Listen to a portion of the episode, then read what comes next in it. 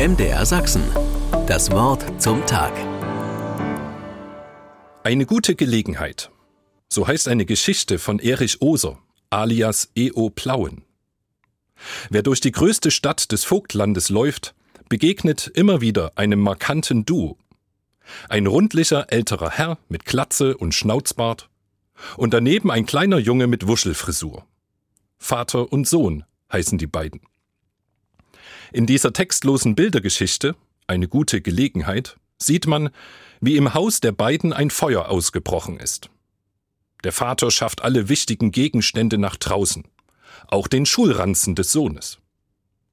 Während der Vater noch einmal ins Haus rennt, nutzt der Sohn die gute Gelegenheit und holt aus seinem Ranzen das matte Rechenheft und wirft es von draußen durchs Fenster ins Feuer.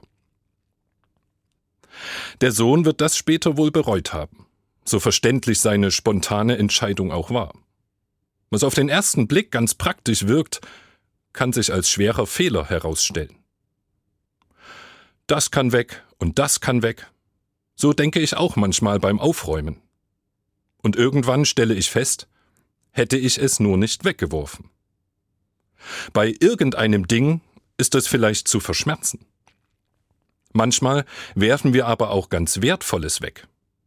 Einen guten Freund, eine Beziehung, die Hoffnung, das Vertrauen auf Gott. In der Bibel heißt es, werft euer Vertrauen nicht weg. Ich glaube, das ist in unserer Zeit ganz wichtig. Vielleicht erscheint Resignation und Pessimismus in diesen Tagen einfacher. Aber ich halte mein Vertrauen auf Gott fest, in jeder Lebenslage auch in solchen, die noch anstrengender als Matheaufgaben sind. Das werde ich nicht bereuen. MDR Sachsen. Das Wort zum Tag.